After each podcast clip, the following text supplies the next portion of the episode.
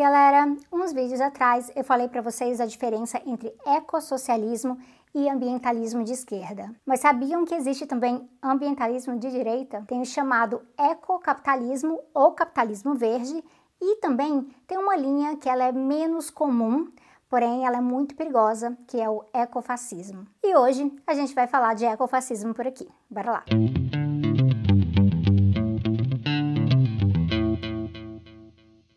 Primeiro vamos explicar esse prefixo aqui, eco. Ecofascismo significa então fascismo ecológico? Não, na verdade não. Esse eco aqui ele significa que é relacionado com ecologia, com esse assunto de ecologia. Talvez o mais apropriado fosse falar então de fascismo ambientalista ou capitalismo ambientalista, mas esse prefixo pegou. Isso é diferente do ecossocialismo, onde o eco ele é mais do que um prefixo. É porque o socialismo permite que o eco realmente contemple tanto os seres humanos quanto o meio ambiente, quebrando essa separação entre ser humano e natureza. Então, o socialismo consegue ser ecológico no ecossocialismo.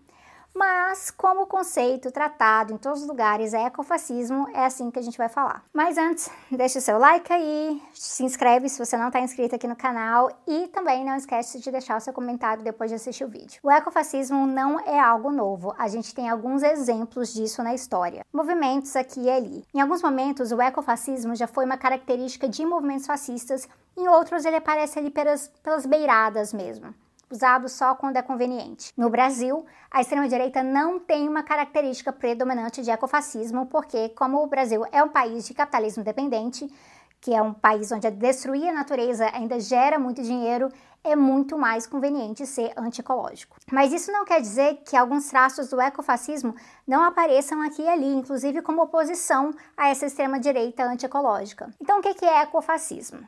Existem algumas definições, eu vou usar a minha, a versão resumida da minha, que é onde ecofascismo é uma doutrina política que usa de um discurso e ou preocupação com temas ambientais dentro de um projeto que é autoritário, excludente e que promove a dominação de um grupo sobre outros. Isso quer dizer que às vezes o ecofascismo é mais um elemento de propaganda do que política real e outras vezes ele tem tudo a ver com o centro da política naquele lugar, naquele movimento. O ecofascismo tem algumas características. Enquanto o ecocapitalismo ele busca transformar a natureza em uma mercadoria, pautando uma falsa harmonia aí entre o desenvolvimento capitalista e a conservação da natureza, é, ele chegou ao ponto até de transformar as emissões de gases de efeito estufa em uma forma de estar ganhando dinheiro no mercado financeiro. O ecofascismo ele pode englobar esses elementos da natureza como mercadoria, mas ele também carrega uma série de valores e propostas de dominação que podem chegar a níveis bem extremos. Uma característica forte do ecofascismo é o racismo. Enquanto o capitalismo também se aproveita do racismo, o ecofascismo ele promove esse racismo ativamente, faz parte do raciocínio. Há uma ideia de que alguns grupos são superiores a outros e por isso eles devem ser donos do, de um território, é, de recursos e até mesmo serem os únicos representantes da espécie humana. Por isso, é comum encontrar discursos de darwinismo social e de malthusianismo ou neomalthusianismo entre os ecofascistas. O darwinismo social é uma ideia muito compatível com o capitalismo. Existem algumas definições, mas historicamente o darwinismo social ele é a ideia de que na promoção da ideia de que na sociedade há os fortes e os fracos, os fortes devem dominar os fracos. E aí promovendo uma evolução social da espécie humana e também biológica. Os proponentes do darwinismo social, eles usam esse raciocínio para justificar genocídios, limpeza étnica e eugenia, que é uma forma de limpar a espécie humana dos grupos que enfraquecem a sua genética. E é por isso que supremacistas brancos, eles amam um darwinismo social. As ideias malthusianas, vindo lá de Thomas Malthus, elas causam também um alarme enorme uh, sobre os perigos da superpopulação mundial e aí culpam as classes mais pobres por procriarem. E aí, ecofascistas, eles usam dessa lógica do malthusianismo, junto com o social-darwinismo, para argumentar a favor de esterilização de mulheres pobres, negras, indígenas e a favor da morte de pessoas com deficiência e para perseguir grupos inteiros como os judeus, como povos ciganos, e justificar a escravidão do povo negro também, e também está assassinando esses grupos ativamente, diretamente no processo genocida. Por exemplo, a eugenia que o nazismo promoveu com a esterilização e assassinou várias pessoas num programa de eugenia chamado Action T4.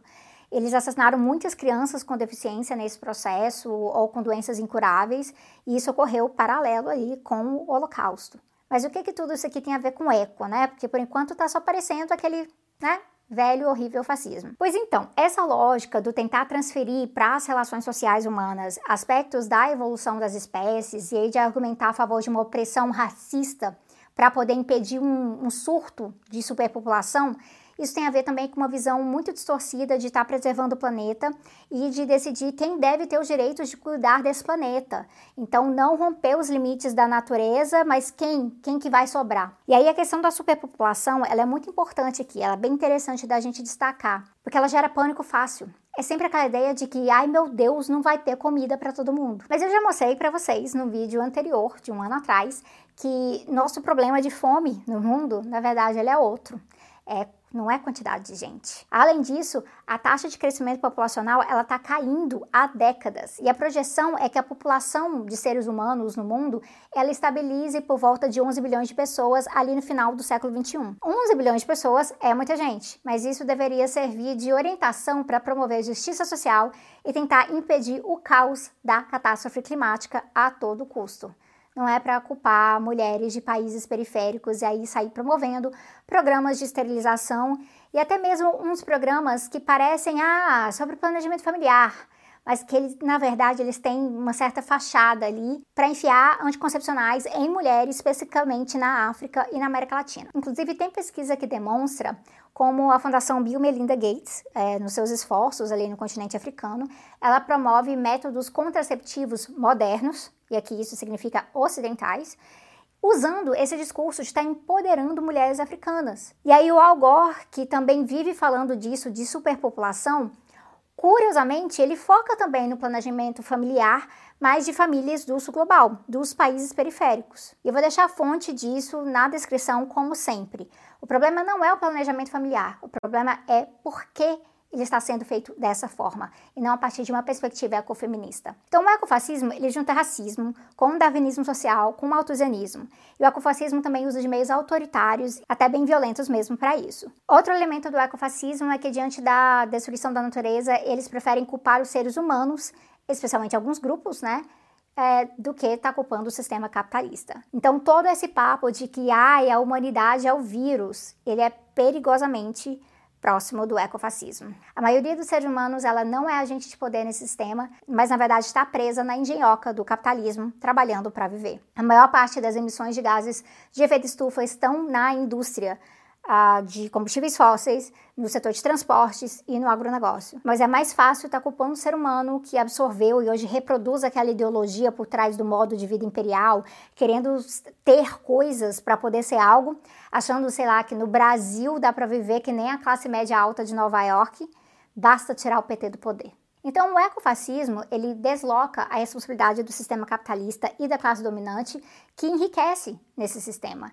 E aí joga para quem na verdade tem menos culpa no cartório. E assim fica muito mais fácil distrair as pessoas da raiz do problema. E nessa ideia de que seres humanos são um problema, há grupos ecofascistas que se dizem também a favor da libertação animal. E aí isso é super bizarro porque falam que humano também é animal, né? Então usam os termos até animal humano e animal não humano. Mas aí depois eles promovem coisas como esterilização de seres humanos, ah, testes forçados em seres humanos, remoção de seres humanos dos seus territórios, sob o pretexto de assim estarem salvando os animais. E aí o pior é que nem todo mundo que fala essas coisas horrorosas, como deixar de fazer testes ah, em animais para fazer esses testes científicos em pessoas presas, é uma pessoa que é ecofascista. Pode ser simplesmente alguém que absorveu essas ideias horrorosas, esse raciocínio horroroso que é promovido na nossa sociedade, que naturaliza tudo e desumaniza alguns seres humanos. E aí nós precisamos educar sobre isso. Porque até pouco tempo atrás, a ciência ela ainda testava coisas primeiro em mulheres negras para ver se essas coisas eram seguras para mulheres brancas. Isso não pode continuar sendo naturalizado. A gente tem que falar pelos animais, mas a gente tem que falar também pelas pessoas que são constantemente desumanizadas. E aí, um parênteses aqui sobre essa questão específica dos testes em animais. Eu fiz uma live no GTV e eu vou deixar outros vídeos e materiais indicados na descrição aqui para vocês, como sempre. O ecofascismo ele costuma vir acompanhado desse uso do sistema penal advogando uh, sentença de morte para quem maltrata animais e até quem mata aqueles seres humanos superiores que não se pode matar no sistema de eugenia deles. Ou eles usam muito pânico moral também sobre criminosos horríveis. E existe até mesmo o vegetarianismo ecofascista, em que não pode comer bicho, mas pode matar gente de raça inferior. Então, no próprio nazismo, o ecofascismo ele fez parte da propaganda nazista. Eles queriam passar uma ideia de autodisciplina e de pureza por parte de quem não comia animais. E aí rola muita polêmica sobre se de fato o Hitler praticava vegetarianismo na sua dieta. Mas, gente, isso é irrelevante politicamente, já porque não importa pra gente se ele tinha direito ou não a uma carteirinha de vegetariano. Importa que o nazismo fez uso disso na sua propaganda. Para os nazistas, que eram também ecofascistas, judeus, negros, homossexuais, ciganos, pessoas com deficiência estavam abaixo da raça ariana e abaixo dos demais animais. Outro elemento que também pode surgir no, no, ecofascismo é a apropriação de questões indígenas. Então, existe nos Estados Unidos, para dar um exemplo aqui para vocês, uma apropriação de elementos da cultura de povos nativos ah, como uma forma de estar tá comunicando uma suposta conexão desses supremacistas brancos com a terra. Então, é uma deturpação muito forte da questão de ancestralidade que rola aí. Eu acho que vocês lembram desse cara aqui, né? O QAnon Shaman da invasão do Capitólio. Ele é apenas um exemplo disso. Existe até movimento separatista nos Estados Unidos, em que são supremacistas brancos e eles alegam que o Estado deveria ser dividido, na verdade, de acordo com biomas, é biorregionalismo que se chama, e aí eles teriam melhores chances, então, de tutelar certos biomas. E aí, nas análises sobre isso, isso é o que chama de dar aparência de uma conexão blood and soil, sangue e solo. Ou seja, o ecofascismo ele também é profundamente colonial. O roubo de território indígena, a apropriação de, de identidade indígena acoplada com o extermínio indígena. Isso também faz parte disso. E isso também envolve xenofobia e um medo de imigrantes.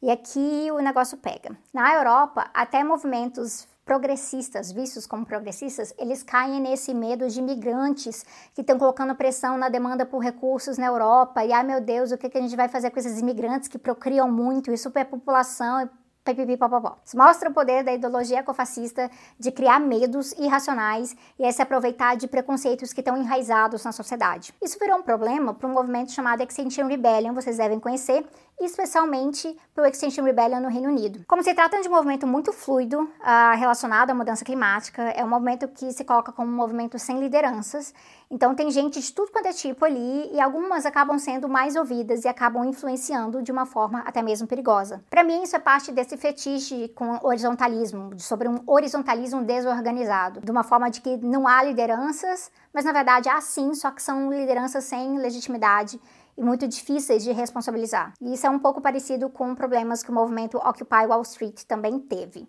Vou colocar uma fonte sobre isso, mas discutir um pouquinho os sintomas mórbidos também. E nessa história já teve gente do Extinction Rebellion com um discurso anti-imigração.